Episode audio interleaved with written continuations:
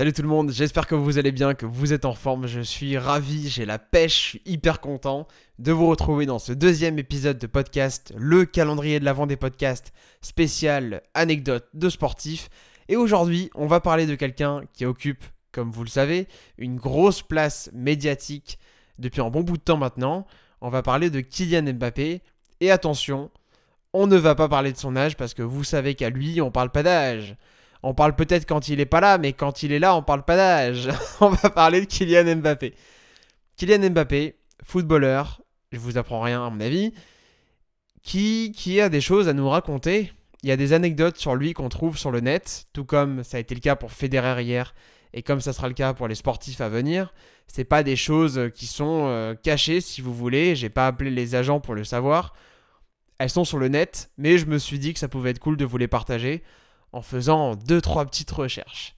Première anecdote assez marrante sur Kylian Mbappé, qui est fan, comme vous le savez peut-être, de Zidane.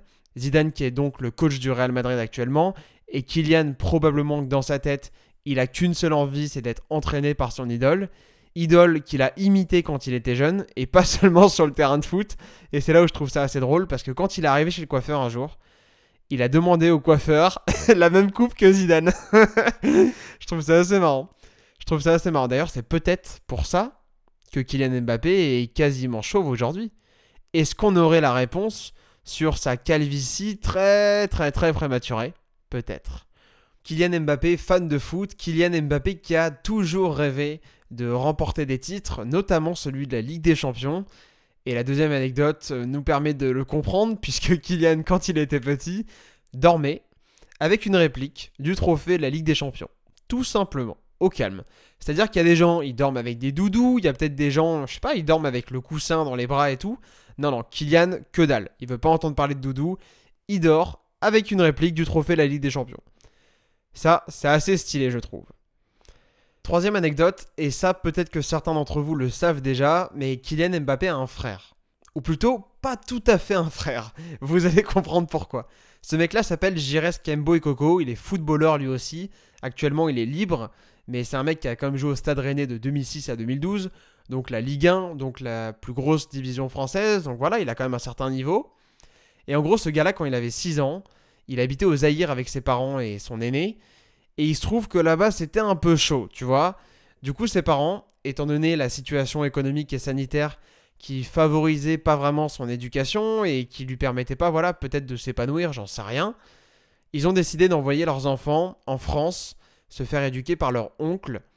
Sauf qu'à un moment donné, et ça je saurais pas vous dire pourquoi, c'était pas expliqué dans l'article, mais à un moment donné, le petit Girès, il change de logement contrairement à sa sœur aînée, et il arrive à Bondy, dans une famille d'accueil, qui a un nom de famille qui aujourd'hui est pas mal connu, qui s'appelle Mbappé.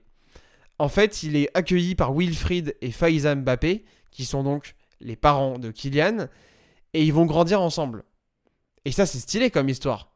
C'est-à-dire que Kylian et Gires aujourd'hui se considèrent l'un l'autre comme des frères et ils sont tous les deux devenus des athlètes de très très haut niveau et je trouve euh, ce destin assez fabuleux aussi, c'est-à-dire que Gires bon voilà, était dans une éducation, dans une famille où c'était compliqué et il se retrouve euh, dans une famille où euh, il y a peut-être le futur Ballon d'Or quoi, c'est ça me fait rire. Bref. Quatrième anecdote qui alors là est pas connue du grand public et je pense que je vais vous apprendre quelque chose. En fait, on sait que des mecs comme Xavi, Iniesta, Messi même, ont été recalés, parfois Jérémy Janot d'ailleurs, qui était euh, gardien et, et pour ceux qui s'en souviennent, super gardien. Bref, ont été recalés à cause de leur physique quand ils étaient petits. Mais ce que les gens savent moins, c'est que Kylian Mbappé a lui aussi été recalé par un club. Bon, aujourd'hui ça paraît complètement invraisemblable, mais quand il avait 13 ans, en 2012, il était sur le point de rejoindre le Stade Malherbe de Caen, qui dans cette temporalité était en Ligue 1. Il y avait un recruteur qui l'a repéré et ils ont failli débourser 60 000 euros par an pour lui. C'est énorme. C'est énorme. Clairement, 60 000 euros pour un gamin de 13 ans. Quoi. Le souci, c'est qu'à la fin de la saison 2012, le Stade Malherbe de Caen descend en Ligue 2. Du coup, forcément, le budget en prend un gros coup. Et à ce moment-là, ils ont le choix entre garder deux de leurs employés ou prendre Kylian. Au final, vous savez la décision qui a été prise. Il n'a pas rejoint le Stade Malherbe de Caen, il n'a pas été formé là-bas. Mais je trouve cette histoire assez folle. et je me mets à la place du recruteur, du gars qui a repéré Mbappé, aujourd'hui je me dis, c'est stylé quand même en vrai. Genre, j'ai repéré un mec qui va peut-être devenir un ballon d'or. C'est franchement, euh, c'est classe quand même, non? Euh, En fait, euh, en fait s'ils l'ont pas gardé, c'est pour une raison très bête. C'est que le stade Malherbe de Caen a toujours privilégié la défense de ses employés, si vous voulez. Donc à choisir entre prendre un gamin de 13 ans qui allait probablement devenir une star, hein, je veux dire, voilà, ils s'en doutaient, mais, mais ils ont quand même voulu garder leurs employés, et ça c'est tout à leur honneur même si ça aurait été un sacré investissement pour eux, et je pense qu'ils l'auraient revendu pas trop trop mal, quand on voit la somme qu'a récupéré Monaco. Enfin bon. Dernière anecdote qui m'a bien fait marrer, j'avais envie de vous la partager. En fait, si vous voulez, aujourd'hui on le voit dans les vidéos de l'équipe de France ou du PSG, notamment sur YouTube, Mbappé est un mec qui est pas mal à l'aise et qui aime bien taquiner. C'est un chambreur. Et, euh, et aussi, c'est un mec intelligent. Je vous explique. Quand il était petit, c'est ce que raconte l'une de ses anciennes professeurs dans une interview. Quand il était petit, il y a un mec de sa classe, pendant une interro, dont le stylo plume fuyait. Bon, ça arrive à tout le monde, forcément il en avait plein les mains. Et au moment où le stylo plume fuyait et au moment où euh, l'encre était encore fraîche, ce gars s'est frotté le front. Ce qui est, vous me l'accorderez, pas forcément la meilleure idée. Donc il avait une grosse tache sur le front. Et à ce moment-là, t'as Kylian qui se retourne. Il s'aperçoit du fait que le pauvre, bah, il en a plein la tronche. Et au moment où la prof demande ce qui se passe, Kylian lui répond, je cite, il a écrit son nom sur son front.